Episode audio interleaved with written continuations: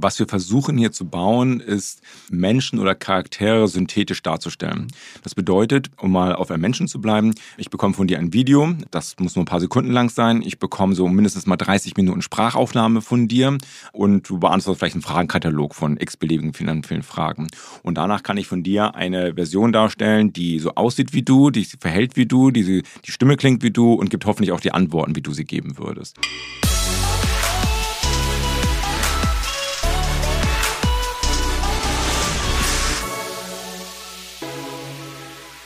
Heute wird es unterhaltsam. Herzlich willkommen zu Digitale Vorreiter in dein Podcast zur Digitalisierung von Vodafone. Denn wir haben heute zu Gast den Heiko Huberts. Und Heiko Huberts steht weltweit für erstklassiges Gaming, Unterhaltung, Entertainment und hat wahrscheinlich bestimmt auch weltweit den Begriff Spielvergnügen geprägt. Ähm, ähm, ich glaube, zu, zu, Hochzeiten hatte seine Firma äh, Bigpoint hunderte Millionen von Spielern, Millionen von Spielern gleichzeitig. Darauf werden wir auf jeden Fall nochmal eingehen.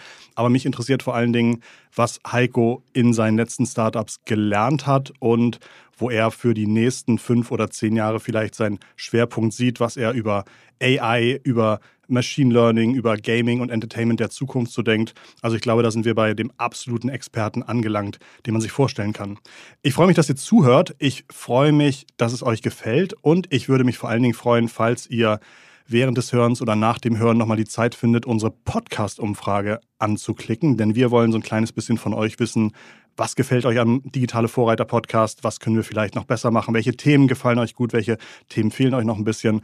Und äh, damit macht ihr uns eine riesengroße Freude. Das Ganze dauert ein paar Minuten und es gibt sogar auch was zu gewinnen. Einmal WLAN aus der Steckdose, einen sogenannten Vodafone Gigacube. Mit dem könnt ihr euch überall anstöpseln, wo man Handyempfang hat. Der spannt dann ein WLAN auf und äh, inklusive einem Jahr Datenguthaben könnt ihr damit überall ähm, mobil ins Internet. Oder es gibt auch Tickets für das OMR-Festival im Mai zu gewinnen. Ähm, also großartige Preise. Ihr tätet uns einen großen Gefallen und den Link zur Umfrage findet ihr unten in den Shownotes. Without further ado, jetzt äh, kommen wir zum Gast. Heiko sitzt mir schon gegenüber. Wir sitzen in Hamburg, endlich mal wieder eine Aufnahme im Studio. Ähm, die gefallen mir eigentlich besonders. Und Heiko hat auch gerade erzählt, er hat auch keine so lange Anreise. Er ist nämlich selber Hamburger oder Grenzhamburger. Herzlich willkommen, Heiko Huberts. Ja, vielen Dank. Toll, dass ich hier sein darf. Und ich bin schon sehr froh, dass keine Kamera aufgebaut wirst. Ansonsten wäre ich, hätte so jeder gesehen, wie rot ich geworden wäre bei deiner tollen Ankündigung. Also vielen Oha. Dank. Das können wir noch, noch irgendwie in äh, Photoshop rein, reinmachen oder sowas. ähm, ja, genau. Wir haben tatsächlich so ein paar Aufnahmen oder ein paar Folgen Digitale Vorreiter haben wir auch auf Video aufgenommen und die bei YouTube mal hochgeladen, um mal zu gucken, wie das so funktioniert. Aber nicht jeder Gast hat Lust auf so eine Aufnahme. Du hättest fast, glaube ich, gesagt, ja. Ja, aber für mich wäre es okay gewesen. Aber jetzt bin ich ja ganz dankbar, sonst wäre ich ja so rot hier sitzen, ja. du bist auch nicht traurig, ne? Okay. Äh, ja, ich habe dich, hab dich angekündigt als äh, Mr. Gaming, Mr. Entertainment. Ähm, äh, Big Point ist ein riesengroßer Name. Mm, du warst auch gerade vor ein paar Wochen beim äh, Podcast von Philipp Westermeier. Insofern will ich gucken, dass wir da nicht zu viele Überschneidungen haben. Aber es interessiert mich schon noch mal ein bisschen so einen kleinen Ablauf von dir zu bekommen. Big Point Gaming, wie seid ihr so erfolgreich geworden? Hast du so ein paar Kennzahlen erstmal zum Start, wie groß ihr am Höhepunkt gewesen seid? Und dann können wir noch ein bisschen aufrollen, wie ihr dahin gekommen seid, bitte. Ja, also muss, erstmal muss man vielleicht vorweg sagen, dass ich schon bei Big Point seit zehn Jahren raus bin mhm. ähm, und vor 20 Jahren gegründet habe. Also mhm. wir sprechen hier über die good old times, mhm. wirklich. Ähm, also die Grundidee damals, als ich Big Point gestartet habe, war ja mehr, ich war selber Gamer, ich war Fußballfan und dann, wie können wir das kombinieren? Und habe mit einem Freund zusammen dann einen Fußballmanager. Was hast du gespielt? Ähm, alle möglichen Fußballsimulatoren, okay. die es damals gab, ja. Ähm, aber auch andere Spiele wie Command Conquer, Strategiespiele etc. Ja. Aber die Kombination von beiden, das hat letztlich mich fasziniert und habe dann einen Fußballmanager gemacht, habe viele andere Spiele erstmal aufgebaut. Und irgendwann später haben wir eigentlich erst verstanden, dass das auch richtiges Business ist. Also es ist mehr aus dem Hobby, ist daraus ein großes Business geworden. Naja, und bis zur, bis zur Hochzeit, ähm, so 2010, 2011, waren wir dann irgendwie 1000 Mitarbeiter, hatten so knapp 300, 300 paar zerquetschte Millionen ähm, Nutzer bei uns in unseren Spieleplattformen, ähm, haben ja Concurrent User wirklich also in der gleichen Sekunde gespielt, haben so circa ungefähr eine Million, 1,2 Millionen User parallel.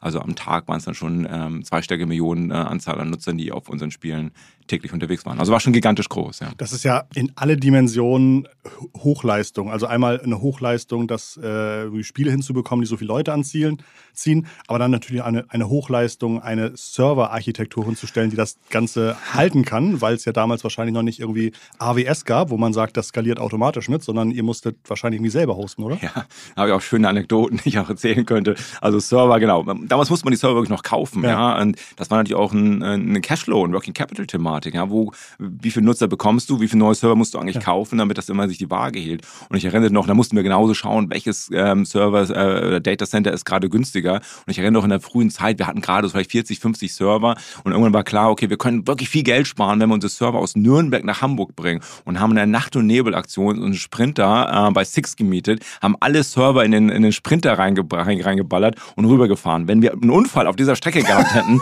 wäre die Firma weg gewesen, ja, und dann hätte es uns nie wieder gegeben. Also wirklich totaler Wahnsinn, was wir in dieser frühen Phase gemacht haben. Da also gab es noch kein Offsite-Backup wahrscheinlich, ne? Nein, nein, gar nichts. Wir wären weg gewesen, Punkt. Ja. Da war ja teilweise auch noch gar nicht die Möglichkeit, im laufenden Betrieb so Backups zu machen. Nein, manchmal, gar nicht. Ne? Das wäre auch viel zu teuer ja. gewesen für uns und so. Das war, also kann man gar nicht mit heute alles mehr vergleichen. Wie ja. heute einfach ist es doch mit AWS und Google Cloud äh, einfach was hochzufahren und, und rüberzuziehen in andere Territorien. Also ja, ganz okay. andere Zeiten.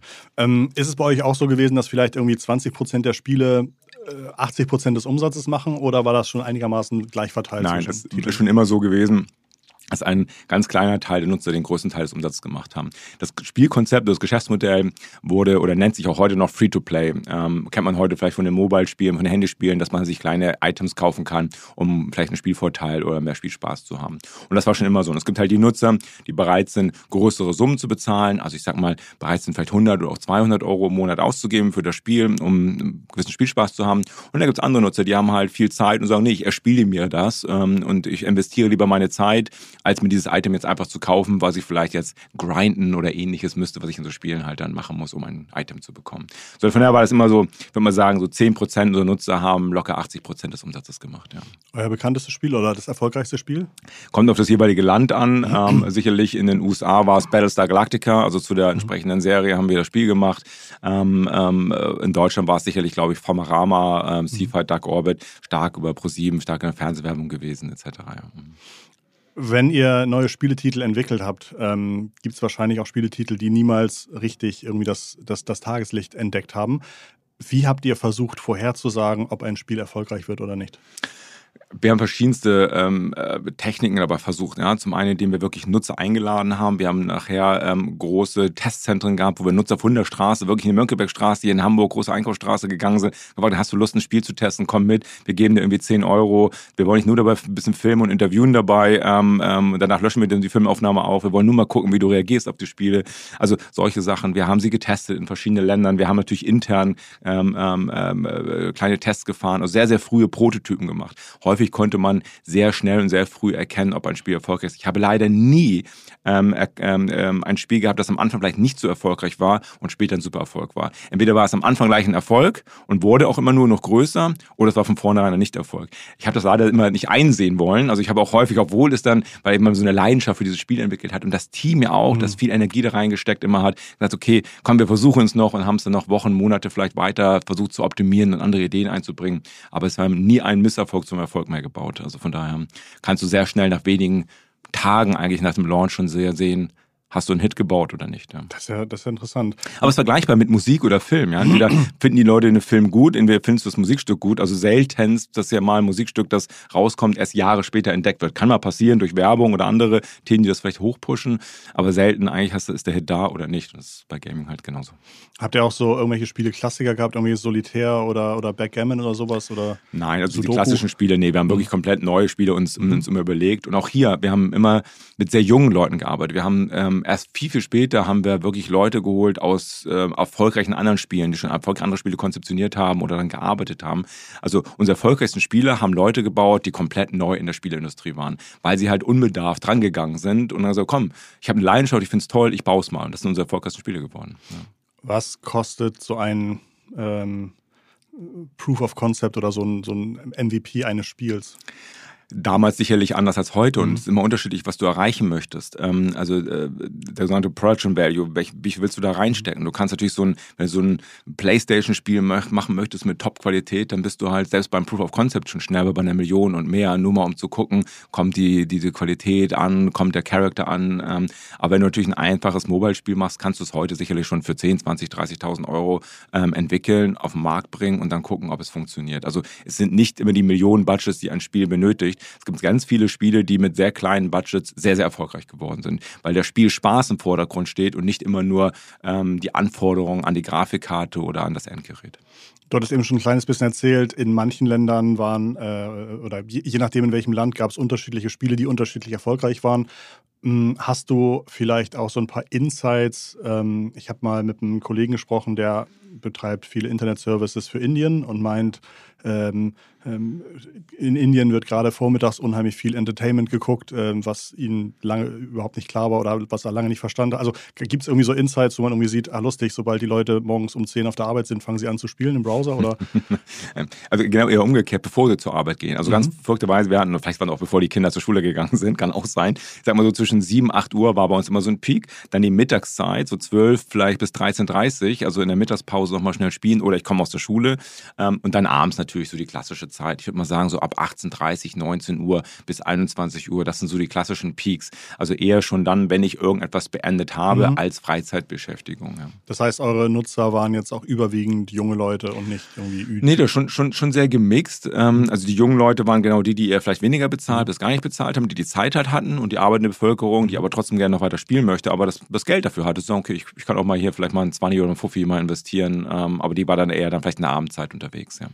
Du hattest eben schon erzählt, dass teilweise dann auch über Pro7 Fernsehwerbung ähm, viel Reichweite oder viel Kontakt äh, zu möglichen Spielern ähm, machbar war. Wir hatten gerade vor zwei, drei Folgen den ähm, Gründer von Idealo, Martin Sinner. Der hatte auch irgendwie um 2000 entdeckt, oh, wenn ich bei Google auf Platz 1 zu iPhone kaufen ranke, dann kommen tausende Leute zu mir, die ein iPhone kaufen wollen. Ähm, gibt es auch im Gaming Marketingkanäle, die euch auf einmal aufgefallen sind, wo ihr sagtet, das ist ja krass, ich kann jemandem vielleicht im Affiliate-Business 1 Euro geben, aber kaufe mir dafür 60 Euro Umsatz ein oder was, was, was war da besonders stark? Ja, also äh, ich glaube, der, der größte Überraschungskanal war Fernsehen, ja, mhm. weil zu dem Zeitpunkt, heute ist es relativ üblich, dass sich digitale Produkte im Fernsehen beworben ähm, werden, aber Anfang der, der 2000er, wir sprechen hier von 2004, 2005, also ähm, wirklich der Anfangszeit, hat man so gut wie nichts gesehen und plötzlich neben der, dem großen Brand, neben der Mercedes-Werbung oder der Coca-Cola-Werbung taucht plötzlich so ein digitales Spiel auf. Das hat unsere Server gecrashed. Ich habe ja eben schon erzählt, ähm, dass wir immer selber Server nachkaufen mussten. Als der erste Spot lief, sind alle unsere Server gecrashed, weil so viele Leute auf dieses Spiel drauf zugreifen wollte. Und nicht, weil es unser Spiel so, so besonders toll vielleicht war, sondern weil es so, wow, was ist das denn? Ich kann mhm. den Spiel, ich muss hier nur eine URL eingeben und ich kann sofort spielen und das auch noch kostenlos. Das war sicherlich etwas Bemerkenswertes. Und das haben wir immer wieder versucht zu, zu, finden. Also die ersten äh, Influencer-Werbung, die erste YouTube-Werbung. Twitch war für uns ein, also heute ist Twitch ein relativ großer Kanal und viele kennen den, aber vor 15 Jahren oder, oder 10 Jahren war das, war das noch relativ kleiner, unüberschaubarer äh, Bereich. Aber da zu machen und Leute zu haben, die auf YouTube, Twitch unsere Spiele gespielt haben, erklärt haben, waren natürlich Riesenkanäle. Heute sehr klar, damals mhm. für uns, naja, probieren wir mal, mal gucken, ob die Leute dann auch zu uns kommen. Aber es war, war gigantisch gut und erfolgreich. Ja. Du hast ja, um auf so viele Mitarbeiter zu kommen, viele Leute einstellen müssen, ja. offensichtlich. Wie viele der Mitarbeiter waren Entwickler? Wie viele Entwickler waren äh, im Vertrieb tätig? Äh, kann man das irgendwie ganz grob äh, wir hatten sehr lange die, die, die, die Regel, dass wir versuchen, alles intern zu machen. Wir wollten so mhm. wenig wie möglich outsourcen. Also von da hatten wir äh, sehr breit verteiltes, ähm, verteiltes Team, aber sicherlich war der größte Teil in der Entwicklung, also in der Produktion von Spielen tätig. Das sind nicht nur Entwickler, das sind sehr viele Grafiker, das sind mhm. Producer, Game Designer, ähm, äh, Concepter. Also ist schon sehr breit auf, aufge, aufgestellt, so ein Team, das an Spielen entwickelt. Und letztendlich ist es ein ganz klar hitgetriebenes Geschäft. Also musst du versuchen, so viel wie möglich neue Sachen herauszubringen, weil du kannst sagen, ähm, also unsere Faustregel war immer so eins von sieben bis eins bis zehn ähm, war unser, unser Erfolgsratio. Also wir mussten sieben bis zehn Spiele machen, um einen neuen Hit zu, zu produzieren. So, und dann musst du also dementsprechend viele Teams ähm, ähm, aufrechterhalten. Und ja, in der Hochphase hatten wir dann auch sieben, acht, neun Entwicklerteams, die nur an neuen Spielen arbeiten und das immer wieder rauspoppen, um zu gucken, ob ein neues Spiel dabei ist. Und dann, ja, hoffentlich pro Jahr Jahr dann einen neuen Hit zu finden. dann müssen ja sieben oder acht Teams auch mit ziemlich viel Frust äh, äh klarkommen, wenn irgendwie ja. ihr Spiel nicht, nicht gut funktioniert. War das, ähm, habt ihr da irgendwas Besonderes gemacht oder war das den Leuten klar oder musste man dann trotzdem irgendwie jedem nochmal eine Torte schicken? ähm, also wir, wir haben jetzt nicht diese typischen ähm, ähm, Partys gefeiert, ja. das haben vorgestellt, hey, das hat mal was nicht funktioniert, das nicht, aber wir haben einfach gesagt, hey, das ist Teil unseres Business und das ist okay. Ähm, wir haben den Leuten aber auch viel Freiheiten gegeben. Sie wussten halt, es kommt jetzt nicht von, vom Management eine Ansage, aber mach mal den Charakter so oder mach mal jenes so, sondern es gab eine Idee, die wurde mhm. abgesegnet und dann konnten die machen, was sie wollten. Und dann wussten sie halt, okay, wenn das halt scheitert, dann kriegen sie halt die nächste Chance. Ähm, und genauso haben wir halt gearbeitet. Das wurde bei uns jetzt nicht entschieden, ähm, okay, Spiel war nicht erfolgreich, ihr habt eine schlechte Arbeit gemacht und deswegen, sondern man weiß einfach, man versucht einen Geschmack zu treffen, ein Interesse einer Zielgruppe zu treffen und entweder funktioniert es oder nicht. Und das war allen bewusst. Aber natürlich geht dann jetzt jeder nicht äh, nach Hause und sagt, hey, wir haben hier heute einen Misserfolg irgendwie gelauncht, mhm. sondern ist natürlich ein bisschen Frust dabei. Aber letztendlich gab es eine ganz lange Pipeline an neuen Spieleideen und dann hatten die auch schon wieder Lust, was Neues zu machen. Weil nach ein paar Monaten mal zu sagen, hey, ich habe wieder, können wir ein neues Spiel machen, war ja auch eine gewisse Vorfreude dann wieder. Und von daher war der Frust schnell wieder weg. Du hast gesagt, du bist seit zehn Jahren eigentlich schon bei BigPoint operativ raus. Hm, bestimmt machst du dir auch nach jeder Firma so einen kleinen Zettel und sagst, das waren irgendwie drei Sachen, die haben mir gefallen, das mache ich wieder. Das sind drei Sachen, die versuche ich so nicht zu machen.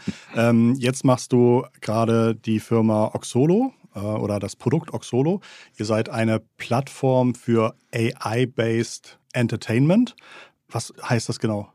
Also ähm, was wir versuchen hier zu bauen, ist Menschen oder Charaktere synthetisch darzustellen.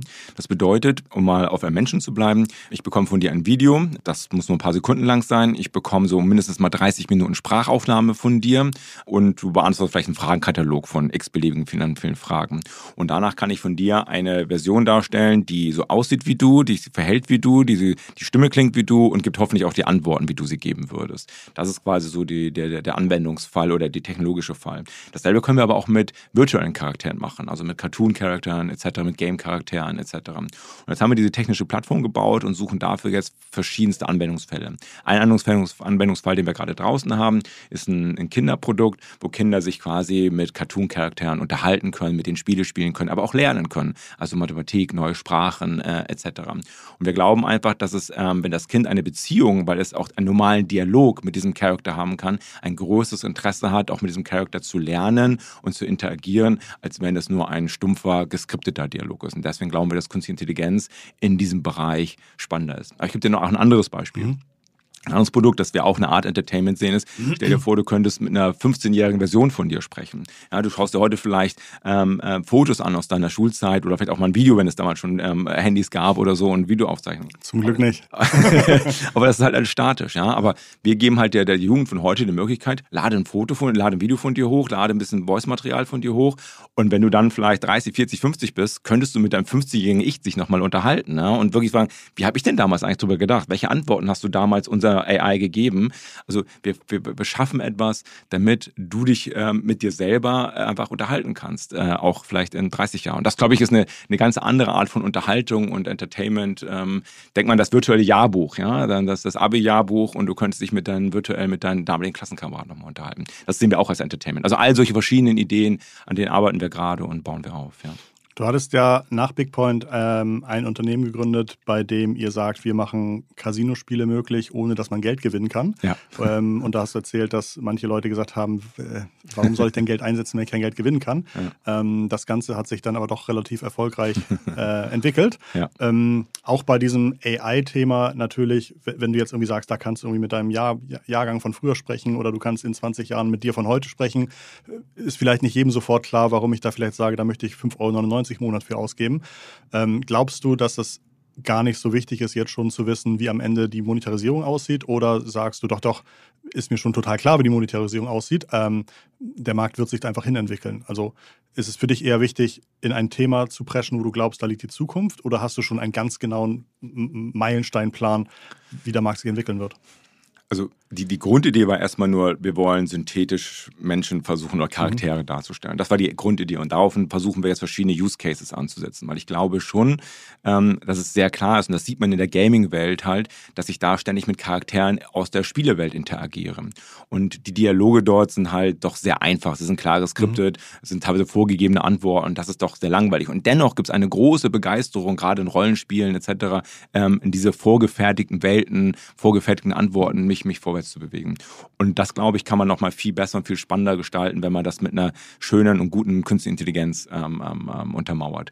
Und das ist eigentlich der Grundgedanke. Welche Use Cases nachher wirklich monetär mhm. am erfolgreichsten werden, das werden wir herausfinden. Aber dass diese Technologie einen Stellenwert in der Zukunft bei uns in unserer Welt haben wird, ist für mich hundertprozentig gesetzt. Und von daher daran deswegen investiere ich. Wir machen derzeit überhaupt keinen Umsatz. Das ist alles von mir privat selber finanziert. Wir sind 30 Mitarbeiter, arbeiten da jetzt seit anderthalb Jahren dran, ähm, sind jetzt kurz davor, die ersten Use Cases halt am Markt zu etablieren und gucken mal, ob wir damit Geld verdienen. Wir werden unseren Weg da finden, was das Spannendste ähm, sein wird. Wir werden auch ein paar B2B-Cases mitbauen, etc.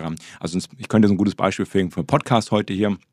Also was wir genauso machen können, ist, wir können jeden Podcast mit deiner Stimme äh, sofort in eine andere Sprache bringen. Ja, du könntest diesen Podcast innerhalb von, wir bräuchten wahrscheinlich, sagen wir mal, vielleicht fünf Minuten. In meiner Stimmfarbe äh, genau, wahrscheinlich. Deine, genau, mit deiner Stimme, wenn wir deine Stimme aufgenommen haben, könnten wir dann in Chinesisch, Englisch, Spanisch, Italienisch, du könntest plötzlich eine ganz große Reichweite haben, nur durch unsere Technologie.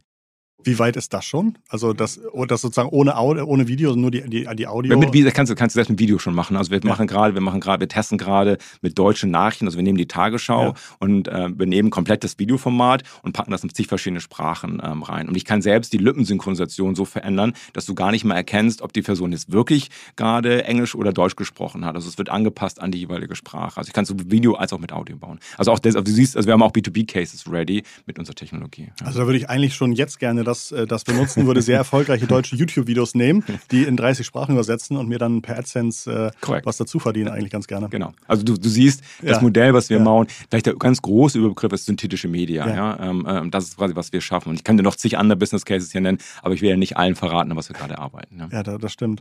Ähm, wie doll nervt es dich, wenn die Leute sagen, ah, ist das sowas wie Deepfakes? Überhaupt nicht, mhm. weil, es, weil es im Volksmund halt genau darüber so, so, so mhm. bekannt ist. Ne? Das, das kennt jeder. Das, was mich daran stört, ist, dass die Leute Angst davor haben. Mhm. Die haben Angst davor, dass es zu Fake News, Fake Media ähm, mhm. etc. gibt. Ähm, das ist aber unser moralischer und ethischer Ansatz intern, dass wir dafür unsere Technologie nicht zulassen. Also wir haben jetzt schon diverse Filter bei uns eingebaut, wenn jemand das in der Zukunft nutzt, dass wir halt gegenchecken können, soweit es uns möglich ist, ähm, ähm, dass da kein Unsinn mit passiert. Also wir checken, welche Charaktere hochgeladen werden, dass nicht plötzlich ein, ein Präsident, ein Politiker, ein anderer Celebrity hochgeladen hochgeladen wird. Das checken wir gegen entsprechende Datenbanken durch, äh, etc. Also wir versuchen, dass unsere Technologie zumindest so weit wie möglich das verhindert. Und was wir auch machen immer, ist ein Wasserzeichen hinein in unsere ähm, Videos oder Audioaufnahmen, sodass man, ähm, wenn man die technischen Möglichkeiten erkennen kann, okay, das ist nicht keine Originalsource, sondern das ist eine Source, die von Oxolo bearbeitet worden ist. Ich habe mir bei euch auf der Plattform oder auf, auf der Webseite auch durchgelesen, da ist irgendwie so ein Reiter AI Responsibility, glaube ich, heißt genau. der. Und da mhm. fasst ihr auch genau zusammen, Correct. was eure ethischen Ansätze sind, worauf ihr achtet, genau. äh, dass die Sachen encrypted äh, auf äh, Servern in der EU sind, äh, GDPR-konform sind. Korrekt. Ähm, und ihr da auch selber einen sehr hohen Anspruch dran, genau. dran setzt, dass es alles sauber ist. Ja, ich glaube, man muss, muss die Angst vor künstlicher Intelligenz mhm. nehmen. Die künstliche Intelligenz wird nicht uns, also wenn man sich wirklich damit beschäftigt, dann sieht man, wie dumm das eigentlich noch alles ist. Ja, das sind halt Algorithmen etc. Man muss davor keine Angst haben, aber mhm. man muss, wenn man, wenn man verantwortungsvoll umgeht, muss, müssen die Menschen draußen auch keine Angst davor haben, dass schlimme Dinge von Unternehmen damit gebaut werden. Es gibt ja den Begriff Machine Learning äh, und AI. Bei Machine Learning, glaube ich, können viele noch verstehen, ah, da schmeißt man ganz viele Daten rein und die Maschine versucht irgendwie Muster zu erkennen und diese Muster irgendwie zu verwenden.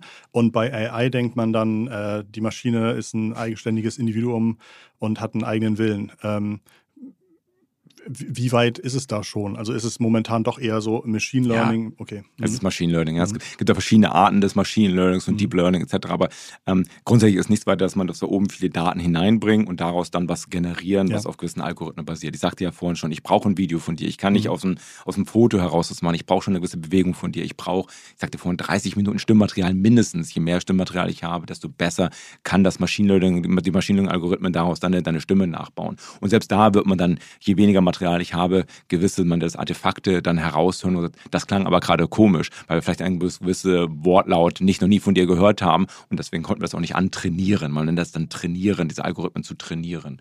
Aber daran arbeitet man ständig, diese Algorithmen zu verbessern, dass ich mit weniger Daten schneller ähm, ein gutes Modell habe. Und das funktioniert auf Basis dessen, dass wenn wir zum Beispiel tausende von verschiedenen Stimmen haben, die doch alle dann irgendwo ähnlich sind, dass ich vielleicht bei der tausend ersten Stimme dann vielleicht nur noch fünf Minuten Stimmmaterial brauche, weil das halt sehr ähnlich ist und ich weiß, wie mit deiner Stimme dann ein bestimmter phonetischer Ausdruck klingen würde.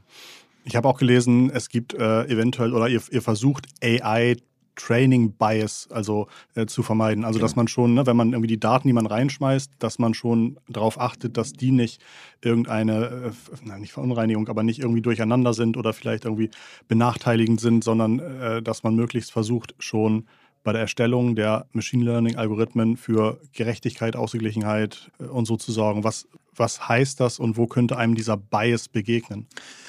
Also sehr, sehr, sehr einfach ist alleine schon die Sprache. Nehmen wir mal als Beispiel, ich würde jetzt nur Hamburger nehmen. Ich würde mhm. nur Hamburger für die Sprache nehmen. Dann würdest du irgendwann diesen Hamburger ja. ähm, äh, Sprachgebrauch einfach ja. raushören und es würde immer nach Hamburger klingen. Das stimmt. ja, das stimmt, genau. Ne? Mit so ein bisschen halt hamburgisches. Nacken hier. So, und äh, dasselbe würde halt genauso passieren mit, mit, mit, mit anderen Sachen. Und genau darauf versuchen wir zu achten, dass wir sehr breit aufgestellt sind. Und eine Thematik, wir versuchen das zu lösen, ist, dass wir zum Beispiel, ich sprach vorhin drüber, dass wir dir und jedem die Möglichkeit geben, wir werden es auch kostenlos den Leuten anbieten, dass du dich kostenlos synthetisch bei uns ähm, darstellen lassen kannst. Das kannst du nur für dich privat nutzen, das kannst du der Öffentlichkeit zur Verfügung stellen, das ist, das ist dir komplett selber überlassen. Aber damit schaffen wir halt eine sehr große und sehr breit diversifizierte ähm, Anzahl an Daten zu generieren, um nicht dieses Bias halt dann, dann zu haben und nur ein bestimmtes Klientel zu machen. Deswegen gehen wir sehr stark international. Unser ganzes Team ist komplett remote und international und genauso versuchen wir auch Daten sehr international zu bekommen, kein Bias zu bekommen. Euer Team ist komplett remote. Das war das, was ich vorhin meinte. Du hast bestimmt irgendwie bei den 1000 Mitarbeitern damals irgendwann einen Zettel geschrieben, nie wieder 1000 Mitarbeiter haben äh, und das Ganze jetzt irgendwie remote aufgesetzt. Hm, ist das für dich einfach, die Firma komplett remote aufzusetzen? Ist das angenehm? Klappt das gut? Was sind so deine Erfahrungen bisher?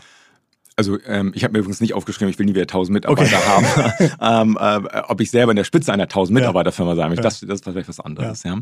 ja. Ähm, Grundsätzlich ist eine Remote Company völlig anders zu führen als eine Local Firma. Und egal, ob sie klein oder groß ist. Weil das, was du verlierst, dieses auf dem Flur mal treffen, mhm. eben mal kurz was zu sprechen, die Körpersprache zu sehen, das Gesicht zu sehen, ist er glücklich, unglücklich, dieses mal nur mal kurz zurufen, her, ich habe eine Idee, das alles erstmal reinzuschreiben. Die Hürde ist halt viel höher, das remote zu machen, als wenn es local ist der Weg, warum wir Remote gemacht haben, war erstens, wir haben mitten in der Corona-Pandemie, wir haben Sommer 2020 ähm, gestartet, ähm, so war Suno Remote gesetzt, Punkt eins und Punkt zwei, nur die richtigen Machine Learning Engineers zu bekommen und die irgendwie in Hamburg, ähm, ähm, wo wir halt offiziell unsere Firmenadresse haben, zu bekommen, wäre unmöglich gewesen. Ich hätte auf viele Talente verzichten müssen, die nicht bereit gewesen wären, nach Hamburg oder nach Deutschland umzuziehen. Und dann habe ich aber quasi gesagt, okay, dann, dann stellen wir sie doch da ein, wo sie sind.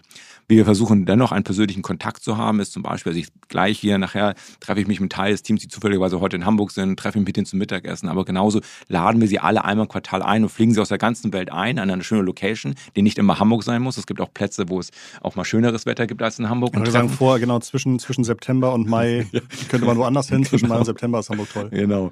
Ähm, dann fliegen wir halt uns alle mhm. ein, treffen uns für mehrere Tage, machen Brainstorming, ähm, ähm, Team-Sessions etc. Also schon anstrengend, eine Remote-Company zu führen. Ja was könnte die Fünf-Jahres-Roadmap sein? Also wenn du jetzt, ähm, wie groß wird der Markt sein? Dann musst, wirst du sicherlich irgendwelche Annahmen getroffen haben. Ja, also grundsätzlich glauben wir, dass, dass der Markt gigantisch ist, weil wir glauben, dass ähm, jeder, äh, früher hat jeder ein Foto aufgenommen, ja, ähm, sagen wir, genau, früher hat jeder sich vielleicht malen lassen, dann kam das Foto, dann kamen Videos und wir glauben, dass die synthetische Fusion von dir selber, dass das eine der nächsten äh, Stufen halt sein wird. Ähm, ich könnte jetzt übertreiben von der Vision und sagen, okay, wenn du bei Star Trek ähm, irgendwie, äh, du hast irgendwelche virtuellen Räume und kannst bei Star Trek mit den Leuten entsprechend auf dem Holodeck interagieren, warum soll das nicht in der Zukunft auch mit dir möglich sein, ja, und du sagst, bist in der großen Datenbank drinne und dann kann ich mit ähm, irgendwelchen Celebrities, mit, deine, mit deiner Tochter, mit deinem besten Freund zusammen auf dem Holodeck zusammen interagieren. Dafür braucht jemand die Datenbasis und muss wissen, okay, wie warst du denn, wie bist du denn? Und dann kannst du vielleicht mit deinem 15-jährigen äh, Ich dann halt plötzlich nochmal Basketball spielen, ja. Also äh, was auch immer die ja. Vision und die Verrücktheit dahinter ist, ähm, wir, noch fangen wir sehr low-level an, aber ich zeige dir schon auf, ja. wo wir glauben, wo die Welt vielleicht mal irgendwo hingehen könnte, Virtual Reality etc. etc. Ich habe auch gelesen, dass ihr momentan äh, irgendwie ähm, ein knappes Dutzend Job-Offerings irgendwie auf eurer Webseite habt und eins davon ist tatsächlich Celebrity Manager. was, was, was muss ein Celebrity Manager machen? Also eine der Ideen ist zum Beispiel auch, ähm, ich verrate irgendwie toll zu viele Geschäftsideen hier gerade von uns. Das macht doch ähm, nichts. eine, eine, eine der Ideen ist halt genauso auch zu sagen, okay, warum nicht eine virtuelle Version des Celebrities, dass du mit der interagieren kannst? Warum Total, sollst du ja. nicht mit einem Justin Bieber irgendwie chatten können, wenn du ein großer Fan von ihm bist, mit ihm wirklich zusammen sein können und sich unterhalten können, fragen können, wie er sich fühlt, was er gerade macht und ein Justin Bieber oder sein Management oder wer auch immer dahinter ist, würde permanent unsere Datenbank weiterfüllen mit Informationen, was gerade bei ihm los ist, etc. Wir würden das aus seinen Social Media Profilen automatisch herausziehen und dadurch immer unseren Charakter up to date halten. Das ist eine von, von vielen, von vielen Ideen. Wir, wir denken halt sehr breit mit unserem Produkt. Ich hatte gerade neulich einen Podcast mit Jung von Matt Nerd und die hatten auch erzählt, dass sie, ich, oh Mann, welches Produkt war denn das jetzt? Ich glaube, ich irre mich. War das irgendeine Schokolade, irgendein Riegel? Ah, auf jeden Fall haben die irgendeine Kooperation rausgebracht mit einem Lebensmittel und da war dann, ich glaube, Super Mario drauf oder sowas. Und das haben sie dann einfach nur gemacht, um mal zu, zu sagen, hey, wir können irgendwie auch äh, für, dieses, für dieses Lebensmittel irgendwie so eine ähm, Super Mario-Version erstellen. Und die ist dann irgendwie in kürzester Zeit siebenstellig verkauft worden, was irgendwie ein mega, mega Erfolg war. Also genau das, was du sagst, glaube ich, diese Beziehung, die jemand zu einem Star-Celebrity-Vorbild hat. Und das muss gar nicht mal ein echter Mensch sein, sondern das kann auch einfach dieser, dieser Charakter, dieser Rolle sein, die man im Kopf hat. Die ist wohl unheimlich stark und auch immer noch stark unterschätzt. Und er meinte dann irgendwie damals, hätte man ein, eine Kooperation mit einem menschlichen Celebrity gemacht, wäre die halt irgendwie zehnmal teurer gewesen und hätte wahrscheinlich nur irgendwie die Hälfte des Umsatzes gebracht. Und wie stark es also ist, mit irgendwelchen Characters gerade auch aus der Jugend und so weiter, ähm, ähm, so, so Business zu machen und Produkte zu bauen, ist, glaube ich, immer noch ein nicht ganz ausgeschöpftes Feld. Das fand ich auch sehr spannend. Das passt ja, Ja. zu dem, was du gerade erzählt Ja, hast. absolut. Aber es gibt auch andere Anwendungsfälle. Stell dir vor, dein, deine Kinder sollen Mathematik lernen, aber der Lehrer in der Schule ist irgendwie langweilig und plötzlich kommt dann ein Einstein und du kannst mit Einstein Mathematik oder Physik lernen oder, oder ähnliches. Ja? Und dann hast du einen virtuellen Charakter, mit dem du das halt machen kannst. Du lässt mit Elvis, fängst du an, Musik äh, oder Singen anzulernen, ja, weil es den virtuellen Elvis halt gibt. Und wir können halt das, weil es gibt ja genug Material darüber, wir könnten es wieder zum Leben erwecken. Ähm, und ja, das sind alles so verschiedenste Anwendungsfälle, ja. Dann äh, werdet ihr sicherlich euch auch freuen, wenn es irgendwie immer bessere äh, Virtual Reality Devices gibt. Ähm, die Hardware geht da irgendwie voran, dauert aber irgendwie alles doch ein bisschen länger, aber das ist sicherlich auch nochmal ein ganz starker Treiber äh, Ja. für die Erfahrung, für diese Experience. Absolut. Ne? Aber aktuell nicht unbedingt das Thema, auf das wir uns konzentrieren. Mhm. Ähm, und wenn glauben wir eher, dass Augmented Reality eher spannender ist, weil ich Ah, glaube, okay. du möchtest lieber in deinem Umfeld, du möchtest halt in deinem Wohnzimmer Ah, spannend, okay. den, denjenigen sitzen haben ähm, ähm, und mit dem zusammen etwas machen, als dass Lustig. du in eine komplette Welt ähm, vielleicht abtauchst. Ja. Lustig. Oh Mann, das klingt echt, das klingt wirklich spannend. Das ist spannend. Möchtest du das Thema jetzt, du sagst, du finanzierst das momentan gerade selber, ähm, müssen wir befürchten, dass, es, dass dir das Geld bald ausgeht? Oder also, ist ist das ein Thema, wo du sagst, da möchtest du komplett 100 Prozent äh, immer äh, als Shareholder dabei bleiben? Oder ist das jetzt, könntest du dir auch vorstellen, oder braucht so ein Thema auch irgendwann mal große zweistellige Millioneninvestitionen, ähm, die man dann vielleicht lieber mit Investoren macht? Ja, also gesagt, bis, bisher ist es noch ein, noch Ja. ein mittelstelliger, mittelstelliger ähm, einstelliger Millionenbetrag, den ich selber investiere und investiert habe bisher. Das ist auch okay. Aber nein, wir werden auf jeden Fall irgendwann Investoren aufnehmen. Ich habe nur eine Grunddevise. Ähm, ähm, bei mir hat jemand, der in, mein, in mich und meine Firma für mich investiert hat, hat nie sein Geld verloren. Und genau das möchte ich hier auch. Und das, was ich hier ähm, äh, baue, ist halt, war auch sehr viel Forschung in den letzten, anderthalb Jahren. Wir mussten rausfinden, das richtige Team finden, die richtigen Technologien finden, die richtigen Anwendungsfälle finden. Und genau die testen wir jetzt gerade. Und sobald wir, und wir werden wahrscheinlich in den nächsten Wochen, Monaten herausbekommen, ob diese Fälle gut funktionieren, ob es einen Markt gibt, ob das unsere Technologie reif dafür genug ist. Und dann werden wir zur Skalierung der Company auf jeden Fall Kapital aufnehmen. Aber für dieses Forschungsthema wollte ich das Risiko für mich komplett selber tragen, um weiter ähm, sagen zu können, mit mir verdient, verliert kein Investor Geld. Ja? Also kleiner Pitch hier. Ne? Absolut. Also, typisches, äh, typische Hamburger Verbindlichkeit. Sehr angenehm, sehr Ja, angenehm. genau, Ähm, kann man euch irgendwie, habt ihr irgendwie so eine Art, also ich, ich habe jetzt zwar auf eurer Webseite, gibt es irgendwie so einen Showroom, wo ihr irgendwie Showcases zeigt oder gibt es irgendwie einen, äh, einen TikTok-Kanal, wo ihr dann mal irgendwie sowas zeigen werdet? Also wie kann ich da irgendwie einigermaßen euch verfolgen, wenn ich da auf dem Laufenden bleiben möchte? Genau, also man kann sich bei unserem Newsletter anmelden. Mhm. Das ist das Einzige. Wir haben halt, wir nutzen halt Showcases von Prominenten, mhm. deren Lizenz wir nicht besitzen, aber von denen halt viel Material gibt. Ja? ja. Wir müssen ja irgendwie Daten bekommen, ja. um das zu füttern. Und das kann man natürlich nicht offiziell zeigen. Okay. Aber diese Showcase haben wir bei uns intern und können es dann rein theoretisch ähm, Leuten, die an Business mit uns interessiert sind, zeigen. Also meldet euch gerne und ich zeige euch dann ein bisschen was. Großartig. Also lustigerweise finde ich tatsächlich, hast du ja wahrscheinlich auch gemerkt, als du sagtest, Augmented Reality, also ich halte mein Handy hoch und sehe dann ähm, ähm, Elvis, der mir irgendwie Gitarrengriffe beibringt oder sowas, finde ich total gut. Ich habe auch gesehen, gerade so das Thema Learning und auch äh, Learning für Kinder ist jetzt eins der ersten Themen, die ihr auf eurer Webseite irgendwie als potenzielle Produkte irgendwie genau. anbietet. Ähm, finde ich super spannend. Ist natürlich auch sehr hilfreich, wenn du schon eine einigermaßen erfolgreiche Vergangenheit hast, dass man sich auch vorstellen kann, na, wenn der, wenn der Typ das spannend findet, dann ist da auch wirklich was dahinter. Insofern super, äh, super spannendes Produkt. Hat mir sehr gefallen, dass du hier warst. Danke, dass wir noch ein bisschen über die ähm, Zeiten davor sprechen durften und ich wünsche dir ganz, ganz viel Erfolg. Vielen, vielen Dank. Danke, dass ich hier sein durfte. Euch hat es bestimmt auch gefallen und äh, darum will ich mich jetzt gleich nach dem Gespräch noch einmal schnell anbiedern und euch bitten, die Podcast-Umfrage zu machen. Kleiner Reminder, es gibt was zu gewinnen, aber vor allen Dingen gibt es äh, viele Karma-Punkte, weil ihr uns dabei wirklich helft, den Podcast immer besser zu machen. Den Link findet ihr unten in der Episodenbeschreibung und äh, möge sozusagen ewiger Dank mit euch sein. Das war digitale Vorreiter für diese Woche. Ich wünsche euch einen schönen Wochenstart, eine schöne Wochenmitte und ein gutes Wochenende und dann hören wir uns nächsten Montag wieder mit dem nächsten Podcast Digitale VorreiterInnen, dein Podcast zur Digitalisierung von Vodafone. Das waren aus Hamburg Christoph und Heiko. Eigentlich hätte ich sagen müssen, Heiko und Christoph, meine Schuld. Okay, bis bald. Ciao, ciao.